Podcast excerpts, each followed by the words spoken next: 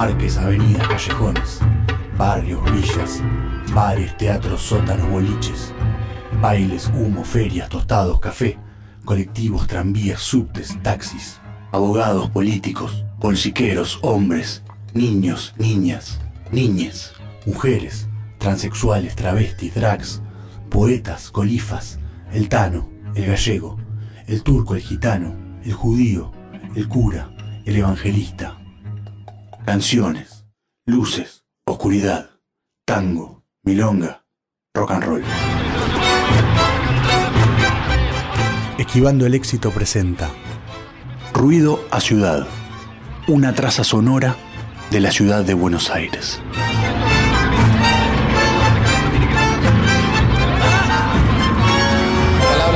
Trata de aglutinar cosas que no están aglutinadas, pero sirvió como para vender algo. A las peleas por, por, por la calle ahí de Estados Unidos y las corridas eran tremendas.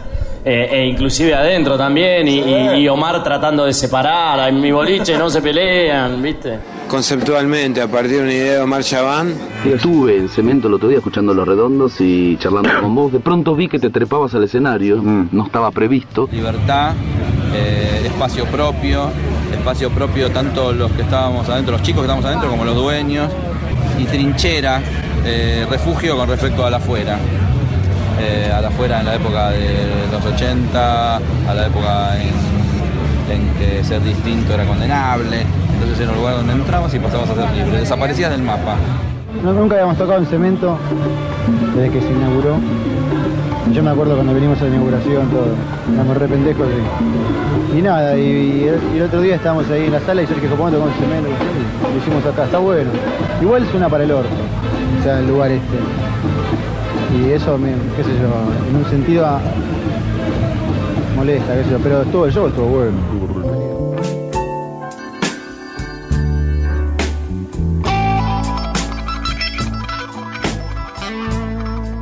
Cemento.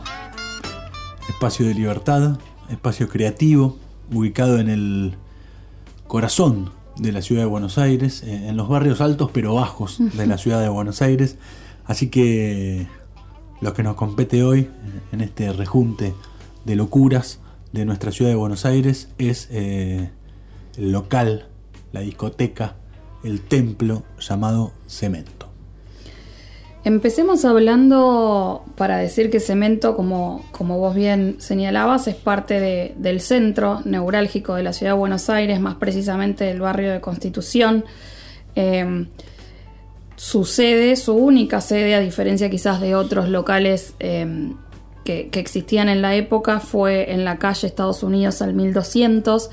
Eh, y era raro ver como un, espacio tan ecléctico quizás en un barrio donde no era tan habitual ver ese tipo de, lugares. Si bien es cierto que previo, digamos, a la inauguración de Cemento existían ya en Buenos Aires lugares muy emblemáticos de lo que claramente eh, se ha dado en llamar la cultura under, como han sido digo, el, Café Einstein, el Paracultural y demás. Eh, muchos de esos lugares estaban ubicados en general entre San Telmo y Palermo, que siempre fueron como dos barrios muy característicos de la cultura eh, porteña de los años 80. Y decíamos entonces que eh, Cemento abrió sus puertas por primera vez el 28 de junio de 1985 en Estados Unidos al, al 1200. Sus creadores, sus fundadores fueron Omar Chabán y Katia Aleman, en ese momento eran pareja ellos dos.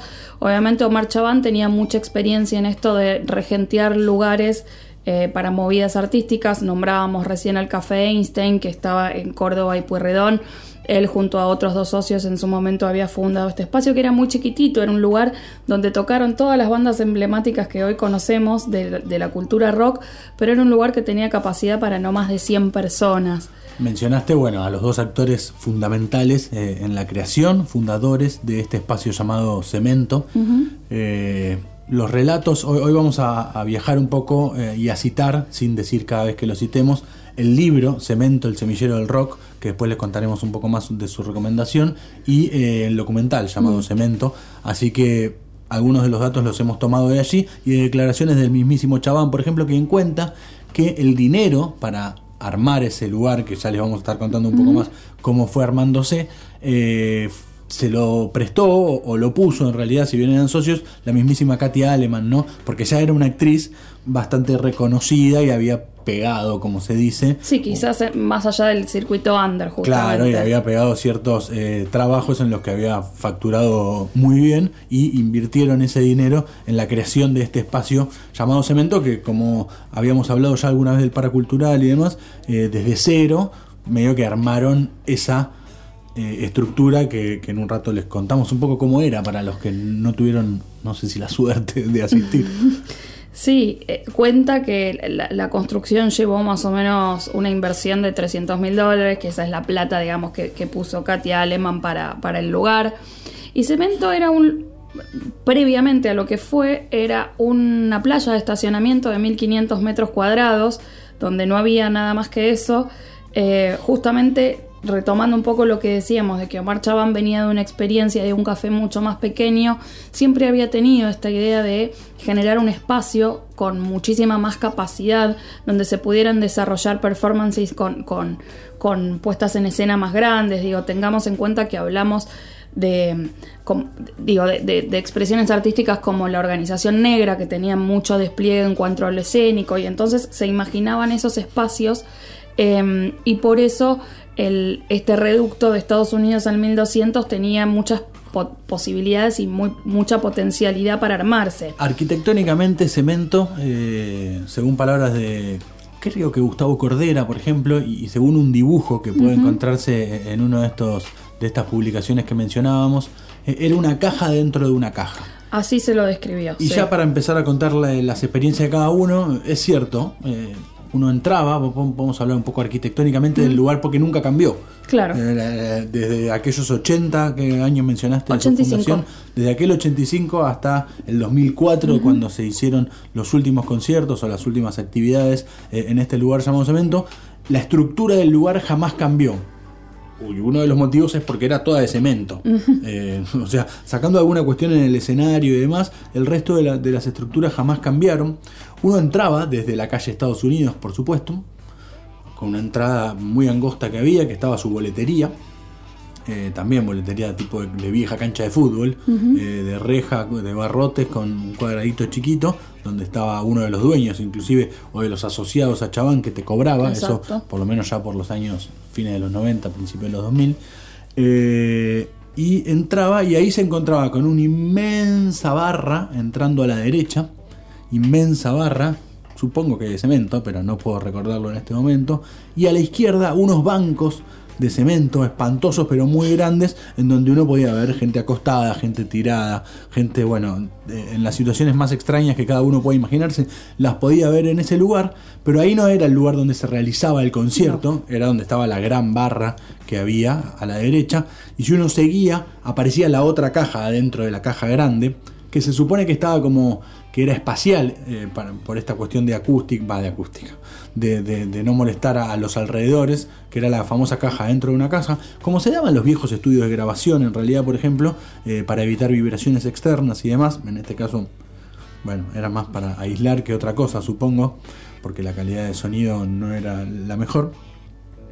Y ahí había unas especies de dos o tres escalones que bajaban y en el cual uno se encontraba ya en la parte donde el concierto efectivamente se realizaba. Cuando esa primer parte, eh, cuando la, esa última parte donde estaba el concierto estaba abarrotada de gente, por supuesto que había gente hasta atrás, Claro. donde casi que no se veía el escenario que estaba en el otro espacio, entonces a veces ponían unas pantallas o una pantalla eh, del lado trasero que medía que escuchabas el audio que salía del otro lado. Bueno, toda una situación muy deforme, pero para explicar también, porque siempre se habla de lo feo, de esto, de lo otro, bueno, Claro. arquitectónicamente, con palabras que no son de arquitecto como las nuestras, eh, cómo era la estructura de ese lugar eh, espantoso. Sí, y, y parte de lo que decís tiene que ver justamente con esta idea que un ingeniero al que se contrata justamente para la obra toma la idea de los estudios de grabación entendiendo que el lugar va a estar emplazado eh, en el medio de, de la ciudad, ¿no? Con, con, con vecinos, con negocios, con un montón de situaciones donde también recordemos que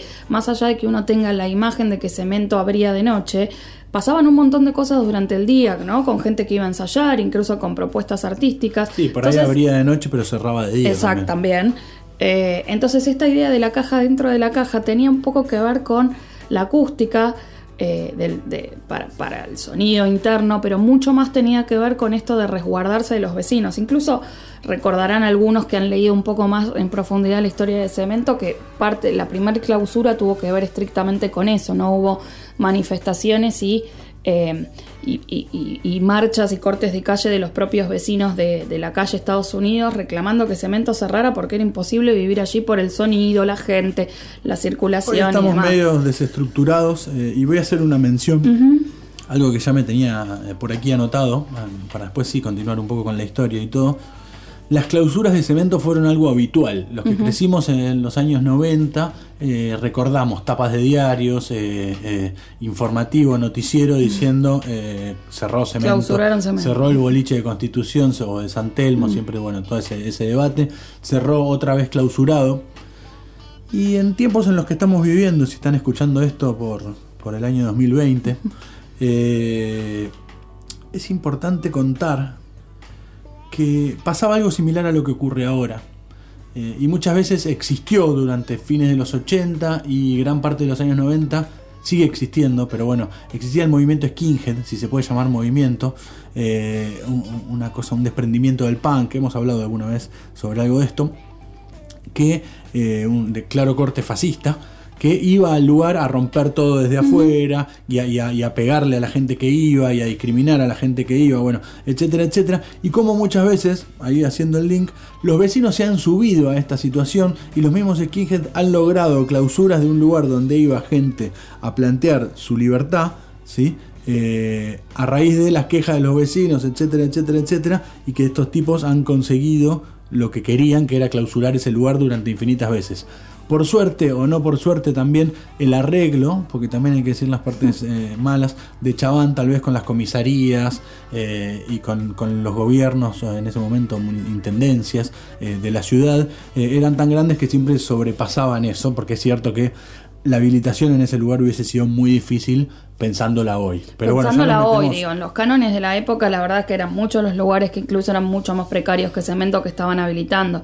Me quiero detener simplemente en esto de la, la imagen de llamar a cemento como búnker artístico, por esto que decíamos. eh, porque es importante hablar, para, para empezar a quizás a, desan- a desandar el espíritu de cemento, eh, es importante hablar del contexto político en el que se inscribía. Decíamos que hablaban, que, había inaugurado en el 85. Estamos hablando de dos años posterior a la, a la vuelta de la democracia en la Argentina. Pero así como los procesos no son mágicos, para aquellas personas que eran jóvenes y que en ese momento frecuentaban los espacios como cemento, dos años de democracia no significan que eh, se siente la libertad extrema y que entonces todo es precioso, fácil y lindo, sino que básicamente para aquellas personas todavía había una sensación incluso corporal en esto de que podrían llegar a ser eh, capturados, desaparecidos, incluso había muchas racias en la ciudad, entonces esta especie de búnker, como se lo, se lo conoció en muchos aspectos a Cemento, responde un poco a eso, ¿no? Por un lado, la creación de un espacio libertario y que permite la manifestación artística eh, a todo nivel, pero también la cuestión de refugio y de resguardo, en cierto aspecto, de aquellas personas que habían vivido sus años mozos y su adolescencia y sus primeras juventudes en un contexto donde sabían que no podían tener ninguna manifestación de ningún tipo ni juntarse con otras personas. Eh, entonces es muy interesante para mí lo que pasa en la década del 80, no solo por la cuestión artística en sí misma, sino por cómo empiezan a, des- a- a desmembrarse ese paradigma mental con el que se había crecido de, eh, ¿no? de, de esta necesidad de romper las cadenas, pero a la vez no poder todavía, porque es- todavía hay un miedo como intrínseco en el cuerpo que impide un poco esa situación. Este, este episodio ¿sí? viene pegado al del paracultural que- ustedes pueden escuchar en el episodio anterior, si es que están siguiendo esto cronológicamente. Y, y así como el, el paracultural fue un movimiento claramente, de, a pesar de, de- más allá de que hubo algunas actividades musicales y de rock, de punk, etcétera, muy de, de la beta artística y del arte dramático, Cemento comienza a erigirse como un lugar casi que netamente de la música y de la cultura rock, o de la, de la música, vamos a decirlo de esta forma, Aún habiendo nacido jun- de- junto a Chabán y a Katy Aleman, ellos venían de- del arte dramático y, de la actuación más que nada. Eh, y su- las primeras actividades que hubo allí tenían que ver claramente con eh, el teatro y con aquella recordada por muchos, y si no, busquen Organización Negra, ¿sí? Eh, unos locos hermosos previos a la de la guardia. la previa de la, guardia. previa de la guardia. fue el, el- el inventor de los dos movimientos. Eh, previo a eso, eso fue lo primero que hubo en, en esa, aquella inauguración de cemento, tuvo que ver con la organización negra, busquen, hay, hay de todo lo que hablamos hay cosas, Hay porque, porque no ocurrió hace tanto, aunque los tiempos hoy parezcan cada vez más cortos y que pasan muchas cosas. eh, lo cierto es que los últimos conciertos en cemento son del año 2004. 2004, Entonces, digo, no, no estamos hablando de tanto tiempo atrás, de la organización negra se pueden encontrar cosas, pero bueno, después, pensado o no, fue tomando un cauce mucho más musical eh, y rock and rollero y punky y, muchos etcéteras, eh, que fue lo lindo que tuvo este espacio de libertad. Sí, eh, y, un poco de esta decisión también tiene que ver con lo económico, ¿no? De alguna forma, y lo rentable. E- esto dicho por el propio Chabán en, en su momento, más allá de, la, de que siempre Cemento tuvo ese espíritu de proposiciones artísticas y que siguieron sucediendo a lo largo de los años, el vuelco... eh, hacia lo que tiene que ver con los espectáculos musicales tuvo que ver un poco con la demanda del público, pero también con que era más rentable para mantener el espacio eh, realizar conciertos musicales. Y eso de alguna manera fue como parte del escenario también de las grandes bandas. Eh, Hoy por hoy es muy, hoy por hoy, ya hace unos cuantos años, es muy frecuente escuchar toda banda consagrada si no pasó por cemento, no se puede apreciar de tal. Sí, y, y la muletilla ya, eh, te sigo desde Te cemento. sigo desde cemento. que ya, es un- ya se convirtió en algo irónico y gracioso, pero es una muletilla, ¿no? Lo que pasa que es muy, es muy impresionante pensar quizás, y, y lo digo como caso paradigmático, en una banda como Patricio Rey sus Redonditos de Ricota, presentando un disco como Gulp para 900 personas. Eh, es, es- es increíble pensarlo así, no, no llegaban a juntar esa cantidad de No, gente y eso que los redondos eran una banda que ya venía tocando desde tiempo atrás, desde ¿no? hace unos años antes. Y, y- y bueno, y el mito de Sumo y todo lo que tuvo que ver con Sumo, porque a veces uno también, por lo que ve, por lo que lee y por lo que elegimos pensar también, Sumo fue Sumo porque también fue en esa época y en ese contexto. Y bueno, porque Luca fue Luca, ¿no? También estamos de acuerdo, pero eh, to- todo tiene que ver como con ese misticismo de haber, de haber comulgado con esa gente en ese mismo momento y en esos mismos lugares. Em, Y con la libertad que el lugar proponía Claro. también. eh, ese es un concepto que vamos a ir desarrollando probablemente y, y volviendo a ese concepto. Porque desde todo punto de vista los comentarios que hay de cemento eran de libertad. sí, Y después de cosas feas también. Obvio. Eh, ¿Por qué no? Porque había poco cuidado con tal o cual cosa, que con el sonido, que con esto, que con lo otro. Pero ese poco cuidado también tenía que ver con la relación del dueño de ese lugar eh, y la libertad que proponía antes. No existían los contratos, era de palabra. Bueno, ¿cuánto vas a cobrar la entrada? ¿Tres pesos? Bueno, eh, un peso es para mí. Dos son para vos. Dos son para vos y te lo llevas al final del día en efectivo. De lo que nadie se quejaba también en ese momento. Eh, y, y- y por eso, eh, también Chaván es una persona que nunca vivió en la riqueza, cuando era uno de los empresarios verdaderamente, aunque él se, se corra de eso, más importantes y, y más vigentes durante muchos años, hasta, hasta el nefasto suceso de Cromañón, eh, del cual por supuesto pagó su culpa. eh, pero la idea no es meterse igual en ese terreno porque es de extremadamente delicado y, peligroso. Eh, nunca el dinero iba por ahí. Había que pagar tantas cosas alrededor de, de todo eso. Y era un lugar siempre de acceso muy popular y al cual cualquiera que lo necesitara de verdad podía ir y golpear un poco la puerta y romper un poco los huevos, que si lo hacía con un poco de respeto iba a poder entrar. sí. Eh, Hay- hay entonces una- no había un fin de, de ganarse todo el dinero del mundo, ¿no? Hay una anécdota de- del propio Chabán que cuenta, no, no la voy a reproducir textual porque no la recuerdo tan, eh, tan literalmente, pero sí que cuenta que, bueno, muchas personas se acercaban hasta allí porque tocaba la banda que le gustaba o lo que fuera y pedían entrar porque no tenían plata para la entrada. Que muchas veces él accedía a eso, este, otras tantas no, porque también eso respondía de alguna forma a su histrionismo, pero que sobre todo en la década de los 90 se acercaba mucha gente a decirle, che, no tengo los tres pesos para pagar la entrada para ver a tal, eh, y que él mira, les miraba las zapatillas. Y y la mayoría de los pibes tenían zapatillas que estaban arriba de los 100 dólares. Entonces le decía, ¿sabes qué querés entrar? Entra, pero no me vengas a comer con la culpa cuando hay algo que estás decidiendo manejarlo diferente. Eso también tiene que ver con la libertad, porque el tipo tranquilamente podría haber dicho, tenés una zapatilla de 100 dólares, anda a mendigar a donde sea. No, no importa, pasa lo mismo, pero no me jodas. Nosotros no vamos a, hacer un recuento de cada concierto que se dio allí durante los años 80 eh, y, y- y a posteriori, aunque tenemos algunas cositas, pero imaginen todo lo que ustedes conocen y los más chicos que escuchan hoy. Bueno, probablemente o, las bandas que son un poco más jóvenes hayan ido a Cemento a ver a sus bandas favoritas y hayan dicho, yo quiero estar ahí o, yo, recuerden algo de eso y así sucesivamente en varias generaciones para atrás, ¿no? Desde, escuchábamos a Vicentico en un audio, por ejemplo, hace un rato.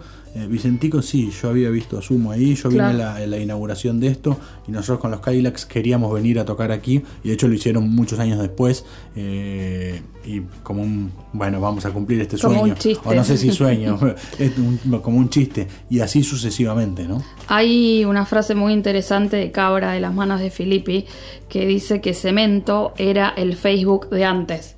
Porque allí se encontraban todas las expresiones, todos los géneros posibles y de alguna manera, así como hablábamos, bueno, de los redondos, de virus, de, de sumo, de distintas bandas que fueron pasando por allí en los 80, ya entrado los 90 siguió siendo semillero, digamos, de, de- de bandas eh, que tienen que ver con, con otros géneros que iban irrumpiendo, por ejemplo, toda esta movida sónica, ¿no? Hablamos de los babasónicos, hablamos de la música más alternativa como el otro yo, digo, todo este tipo de cosas que fueron, eh, que tuvieron también sus primeros pasos en las décadas del, del 90, quizás ya más entrada en el propio cemento, que iba cambiando de acuerdo a la época, cuando digo cambiando, digo ca- cambiando porque la gente iba cambiando, porque los 90 no son lo mismo que los 80 Bueno, para, la- para la, la- cultura porteña. Y la cultura pop, digamos, eh, Exacto. también estuvo muy involucrada en todo lo que existía allí, con, con- con un cemento dando espacio a una cultura un poco, no nunca usé la palabra vilipendiada, pero podría, podría ir para ahí, ¿no?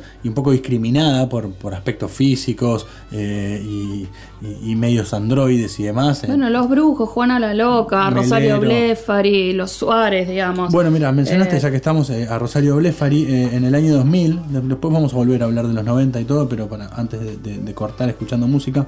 En el año 2000, por ejemplo, Cemento, en Cemento se organizó el Festival Rosa Rosa, un festival feminista.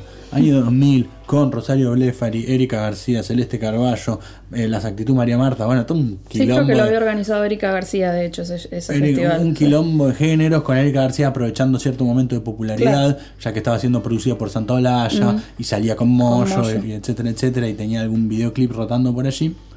Pero digo, para darnos una idea de esto, que también era un espacio de, de libertad para organizar cuestiones eh, solidarias, que se solían realizar los domingos o algún día de semana por ahí, para que digo, la renga ha tocado allí. eh, En ese contexto, en contexto solidario, por supuesto, es imposible que la renga toque allí, pero en esos contextos de boca a boca y demás. Y, y hubo muchos festivales recordadísimos. Después recurran a, a este libro o, a- Ujú. o al documental para, para saber un poco más sobre todo esto, pero hubo muchísimas cosas muy recordadas. Pero bueno, hace un rato vos mencionabas a Luca. Es inevitable hablar de, de los años 80, hablar de, de- de fines de los años 80, hablar de Cemento, hablar de Chaván, eh, escucharon a Tom Lupo por allí también, y no hablar de Sumo, eh, no hablar de Luca. Así que comencemos eh, escuchando la primera canción de la noche, que es Heroína, de Sumo.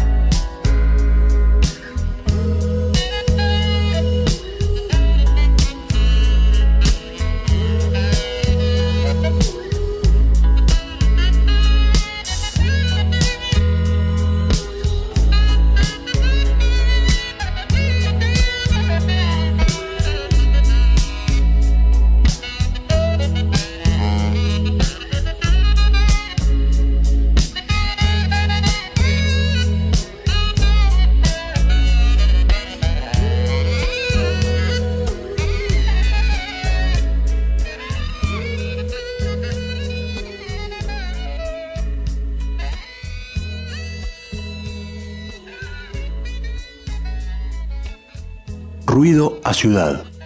Una traza sonora de la ciudad de Buenos Aires.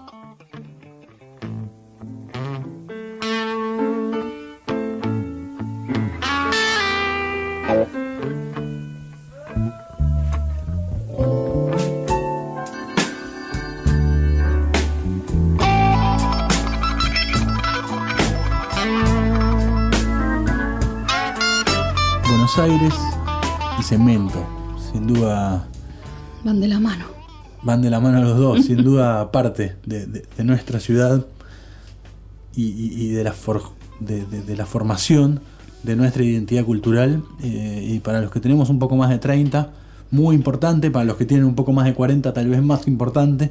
eh, y bueno, a nosotros nos tocó fines, transcurrir un poco los, lo- de mediados de los 90 en adelante, yendo a Cemento. Eh, yo recuerdo en mi primera vez eh, en Cemento fue la presentación de un disco de Almafuerte llamado A Fondo Blanco. Ya Almafuerte muy popular y recuerdo eh, decir, "Uf, esto es, qué miedo.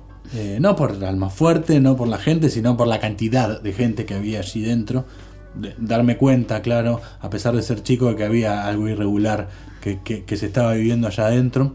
Y recuerdo de hecho pasar de la caja del fondo a la caja de atrás quedarme en la caja de atrás observando la situación por, por lo que se sentía allí y toda la cuestión pirotécnica eh, y de la cantidad de gente, vamos a, Sí, a sí. decirlo eh, de esa forma, pero así todo había algo que en el que uno se sentía a gusto en ese lugar espantoso eh, y se sentía bastante libre y eso es importante, esa fue mi primera vez y mi última vez eh, fue viendo a No Te Va a Gustar en el año 2004, ¿sí? en octubre, si no me equivoco, de 2004, a meses Del cierre definitivo, del sí. cierre definitivo.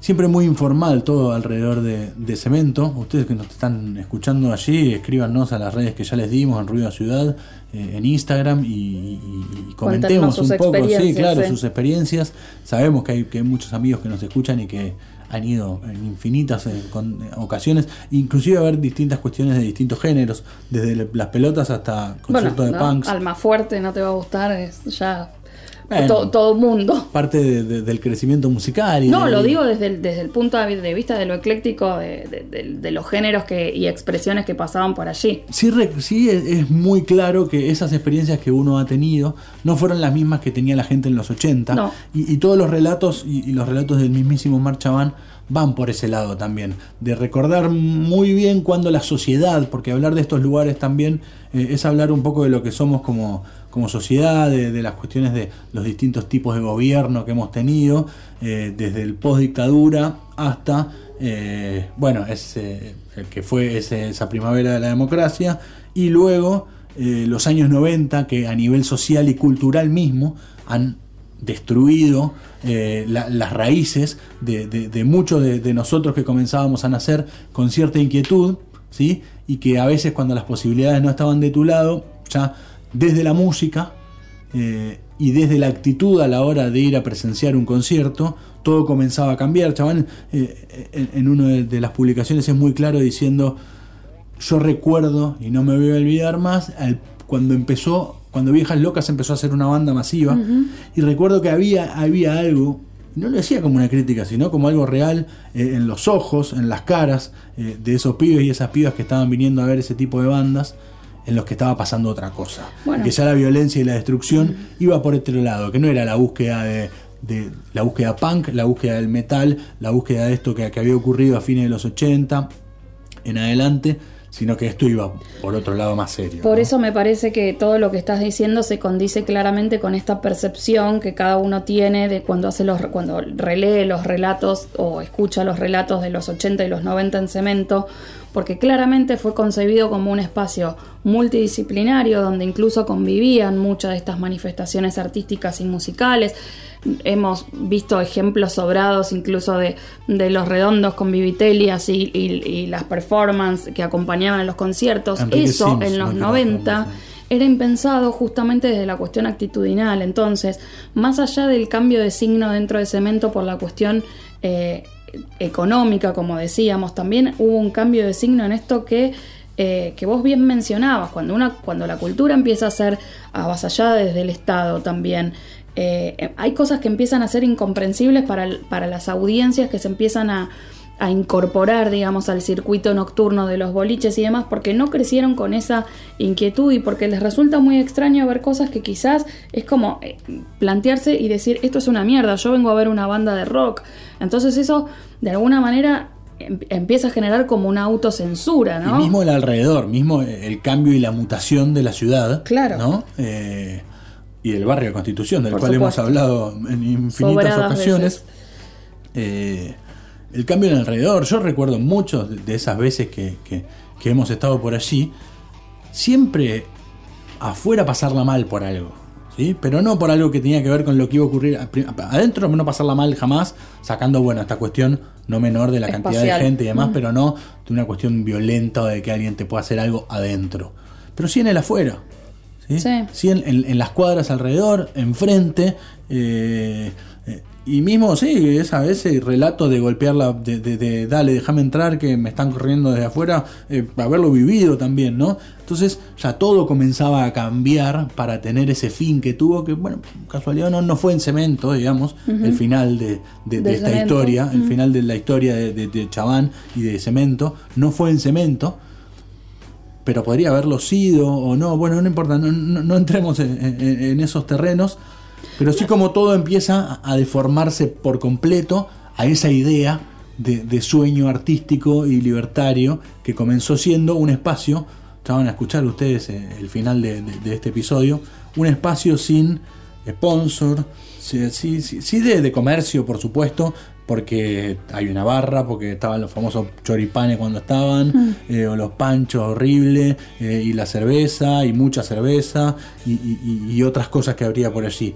Pero, Sí, pero esas esa era la cuestión comercial y digamos, que cualquier bar del mundo la tiene. Anciliares, exacto, a la propuesta artística y que vos bien decís, digo, que es parte de la oferta cuando uno va a ver determinado espectáculo, no toda una cosa monstruosa que existe per se y previamente a la, a la manifestación artística, ¿no? Porque es más importante el festival en sí que las bandas que van a tocar en muchos casos. Y me parece que ese es como un rompimiento y una diferencia cultural muy grande respecto de cómo se concibe el arte. No lo digo desde el punto de vista de la masividad, ni mucho menos. Digo, celebro que haya conciertos grandes y me parece que cada uno tiene su magia y su mística, pero sí lo digo desde el punto de vista de esto que a veces nos embarcamos en la cuestión de lo que tiene que ver con todo lo tangencial a la propuesta artística, eh, mucho más profundamente que la propuesta artística en sí, y me parece que eso sí es una pérdida cualitativa.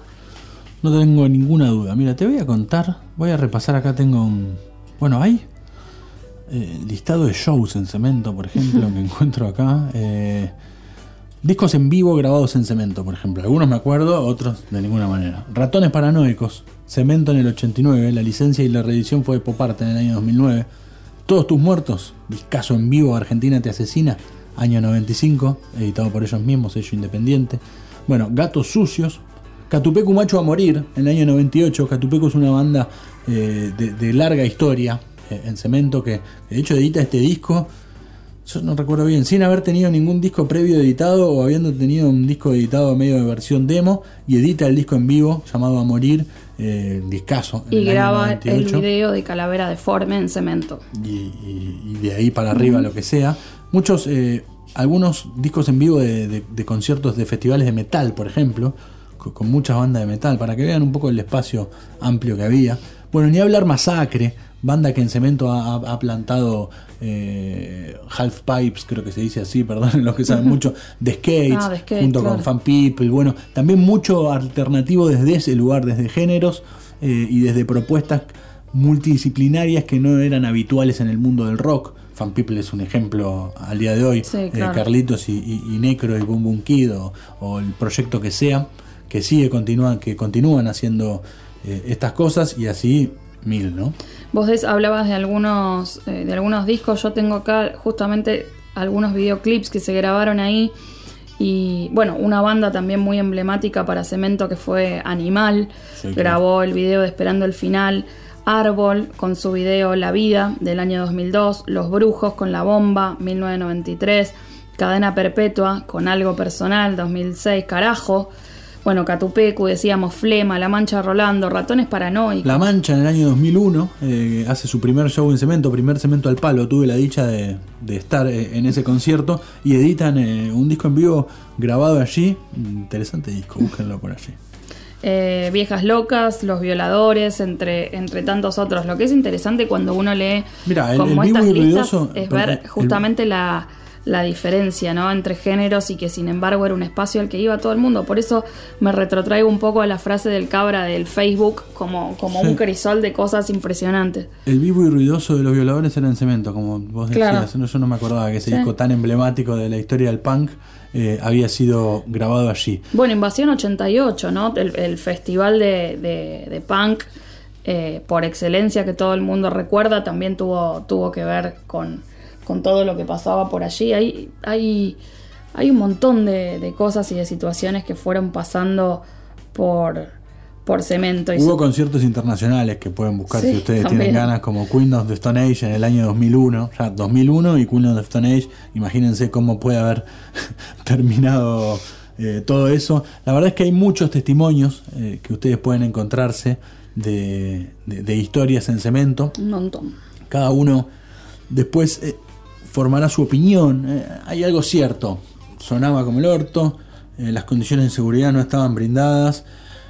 Un Sí, de pero cosas sobre ciertas. eso me quiero detener en un punto que a veces es cuando uno mira con, con el diario del lunes, como se suele utilizar esa frase, está claro que en cualquier, digo, en ese momento o en este momento las condiciones no estaban dadas. Pero las condiciones de seguridad que tenía Cemento en ese momento eran las mismas que tenían absolutamente todos los lugares en la ciudad. Entonces, es importante también hacer esa referencia y no por esto decir que eso estaba bien, esto no es un juicio de valor, simplemente decir que las disposiciones de la época hacían que fuese un lugar igual al resto, probablemente sí con una mayor concentración de gente, pero en muchas ocasiones muchos de los lugares estaban eh, habilitados bajo las mismas circunstancias. Y que aún hoy, tal vez un poco menos en la ciudad de Buenos Aires, continúa habiendo lugares, especialmente con Urbano y ni hablar de otros lugares del país, con las condiciones de seguridad no garantizadas por nadie, ni por los dueños del lugar, ni por nosotros mismos, Tal cual. ni por los propios eh, inspectores, etcétera, de, de Estado. Eh, nosotros mismos también debemos aprender a cuidarnos un poquito más, ¿no? Sí, claro, sin duda. A ver, eh, eh, está claro que existen las responsabilidades por el rol que cada uno ocupa eh, en esto de lo que tenga que ver con las disposiciones municipales, las habilitaciones y todo esto que hemos hablado, sobre todo desde Cromañón hasta acá. Es- eso es así y es indiscutible, pero también hay algo que tiene que ver con la responsabilidad individual y en estos tiempos que nos toca vivir de encierro y pandemia, se juega mucho eso también de entender que uno tiene una responsabilidad individual que puede repercutir en el colectivo y entonces saber cuáles son esas limitaciones a la hora de exponerse a determinados lugares. De nuevo, esto no exime a quienes tienen las verdaderas responsabilidades desde el Estado justamente por las funciones que les tocan y les caben. Pero también existe una responsabilidad individual. ¿Qué era Cemento antes de ser eh, una discoteca de rock? Una playa de estacionamiento de 1500 metros cuadrados. ¿Qué es Cemento post 2004? La playa de estacionamiento y depósito del Ministerio de Educación de la Ciudad de Buenos Aires. Bueno, cuando hablamos de la búsqueda de identidad de nuestra ciudad, eh, por más que haya terminado de una forma triste en la historia de, de este lugar o, de- o del dueño de este lugar eh, y todo lo que ocurrió, y, y de nuevo este pedido de justicia por, por las víctimas de, de Cromañón, por supuesto, hay que decirlo de esta forma, eh, en el camino de la pérdida de la identidad tiene que haber sido con que eso ya no, no quede ni un vestigio de, de lo que fue ese cemento. Eh, un lugar que pongamos que por las condiciones hoy no podría ser una sala de conciertos, pero podría convertirse, ¿por qué no?, en un espacio de memoria, de recuerdo, de mostrarle a nuevas generaciones, miren, acá, sobre, sobre este escenario, se subía Enrique Sims y Los Redondos a hacer ese monólogo. Vos que tanto querés escuchar a Luca, mirá, sobre este escenario pasó esto, y bueno, y hoy con cuestiones audiovisuales y todas las, las cosas que se podría hacer. Acá se forjó la cultura punk, se forjó eh, las primeras bandas de reggae, no sé, hoy que estamos en reggae, tocaban aquí. eh, Las mil- bandas más impresionantes pasaron por acá. Mil, todo lo que acá, que aún muchas de esas que hoy siguen tocando y que no es que hoy están olvidadas y que tienen muchos años. Al por delante. claro. Eh, ¿Te gusta Miranda? Bueno, ¿sabes dónde fue Sí. el primer show de Miranda y dónde Chabán conoció a eh, la cantante de Miranda que después le dijo vos tenés que cantar sola y hacer una banda y, y todo eso? Bueno, acá, digo, para ir mezclando géneros y situaciones. Eh, hay un estacionamiento de... no sabemos muy Sí, y bien una qué. plaquita de mierda que, que dice acá funcionó cemento entre tal año y tal otro. Eh, bueno, me, me parece que eso habla un poco de nosotros como sociedad y de ni si- nadie haber eh, ido a golpear la puerta o a levantar lo que sea en el momento que eso estaba ocurriendo. Se hizo, es cierto que la primera proyección del documental Exacto. Cemento, que lo pueden buscar eh, en las plataformas que ya conocen, eh, se hizo allí, lograron acceder a ese espacio, día, sí. se abrió por un día y acceder a ese espacio para eso. Buenísimo. Eh, hubo alguien que lo intentó y que algo consiguió. Pero la verdad es que tendría que haber pasado otra cosa con ese lugar.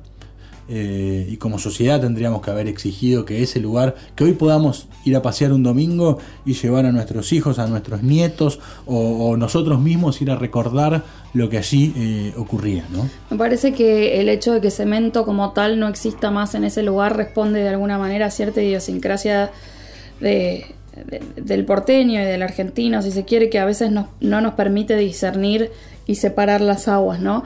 Está claro que la tragedia de Cromañón caló muy hondo a nivel social y sin duda eh, es algo muy terrible, es una tragedia eh, muy, muy impresionante para, para la ciudad, sin duda, y para lo que tiene que ver con la cultura, pero también es cierto que antes de esa, de esa desgraciada situación, Cemento significó un montón de cosas, todas estas que vos fuiste enumerando.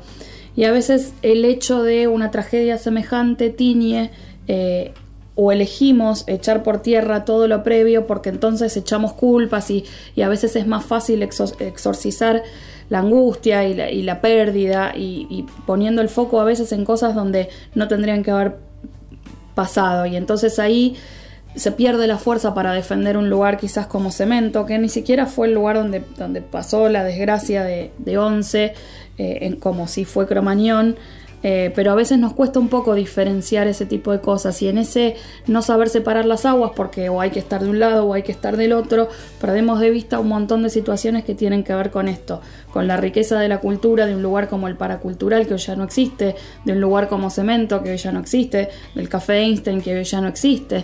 Digo, no porque todo eso tenga que existir como paradigma de la cultura intacto, pero sí como parte de, sobre todo cuando nos llenamos nosotros la boca hablando de la recuperación de la democracia y de lo que todo eso significa para la sociedad argentina en su conjunto, la democracia no tiene que ver solamente con la constitución, tiene que ver también con la cultura, tiene que ver con lo que los gobiernos y los estados hacen con la cultura, porque eso habla mucho también del proceso democrático y de quiénes somos nosotros como sociedad, Y tiene que ver con las libertades. sin duda. Eh, nos comunicamos con Edu Smith porque nos acordamos de una canción que él había compuesto para este lugar. Así que escuchamos unas palabras de Edu Smith presentando su canción referida a este mítico lugar. Hola amigos que están escuchando la radio, van a escuchar mi tema Cemento, lo compuse en homenaje al mítico lugar donde nació el rock nacional, semillero de la libertad en la Argentina, cuando todavía estaba recién empezando la democracia, era el lugar donde podías ir y hacer lo que se te antojaba, arte libre, sin sponsors, y bueno, podías de ver a Flema hasta damas gratis o un concierto de música clásica o un desfile de moda rara. Así que siempre los que estuvimos ahí lo llevamos en el corazón y históricamente después de Cromañón se lo condenó, se lo demonizó mucho al lugar, por eso para mí es muy importante este homenaje que le están haciendo, les agradezco y espero que les guste mi canción que se llama Cemento, donde tocaron grandes tangueros, algunos ya no están, así que es un humilde homenaje.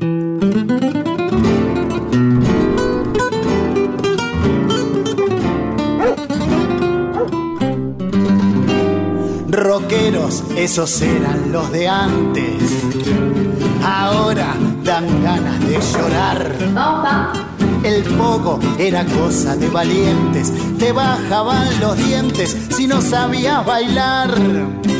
La cresta peinada con gomina, las tachas bien lustradas, borcegos de charol.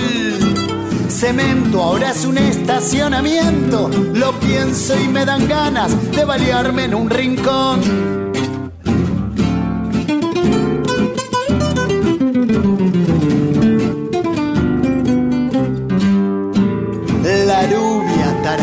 Abuela de un pibe que escucha reggaetón. El mercado del abasto ahora es un shopping, la vida un reality show. Quiero volver a Babilonia y al paracultural. Yo lo único que quiero es tener ganas de cantar.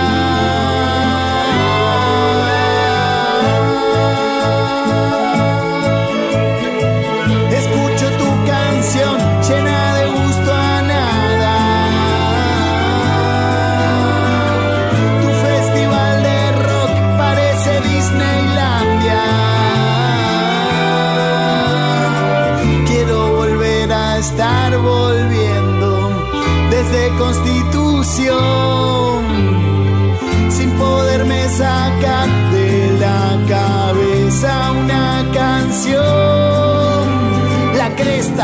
Peinada con gomina, las tachas bien lustradas, borcegos de charol. Cemento ahora es un estacionamiento, lo pienso y me dan ganas de balearme en un rincón.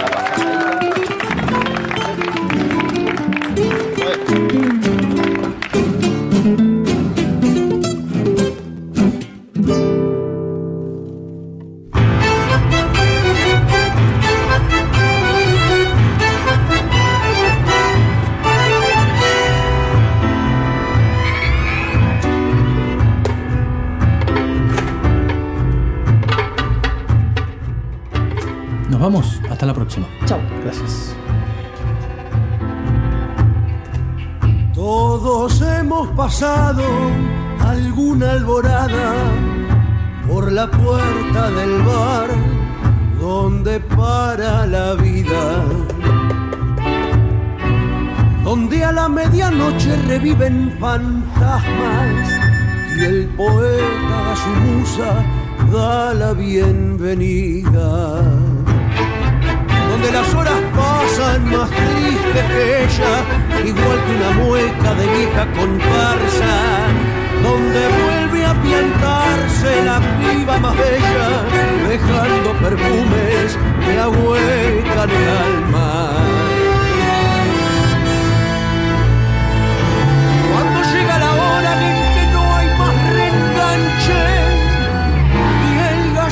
Bosteza mientras cuenta la guita.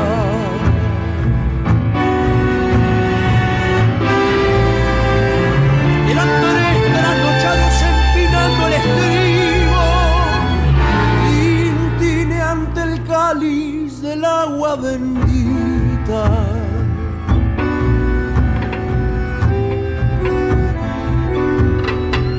Está terminando, sin embargo, los tipos che se prenden al mármol, eterno testigo. Discuten, se abrazan, recuerdan, sonríen, sin refunarlos, son viejos amigos. Uno tiene los ojos en humo del billar, otro las ilusiones se las llevó al remate. El tercero es el único que dice normal, justo el que ha vivido cuidando un empate. Agoniza la noche, se anuncia el maldito. El mozo le baldea las patas al escabio.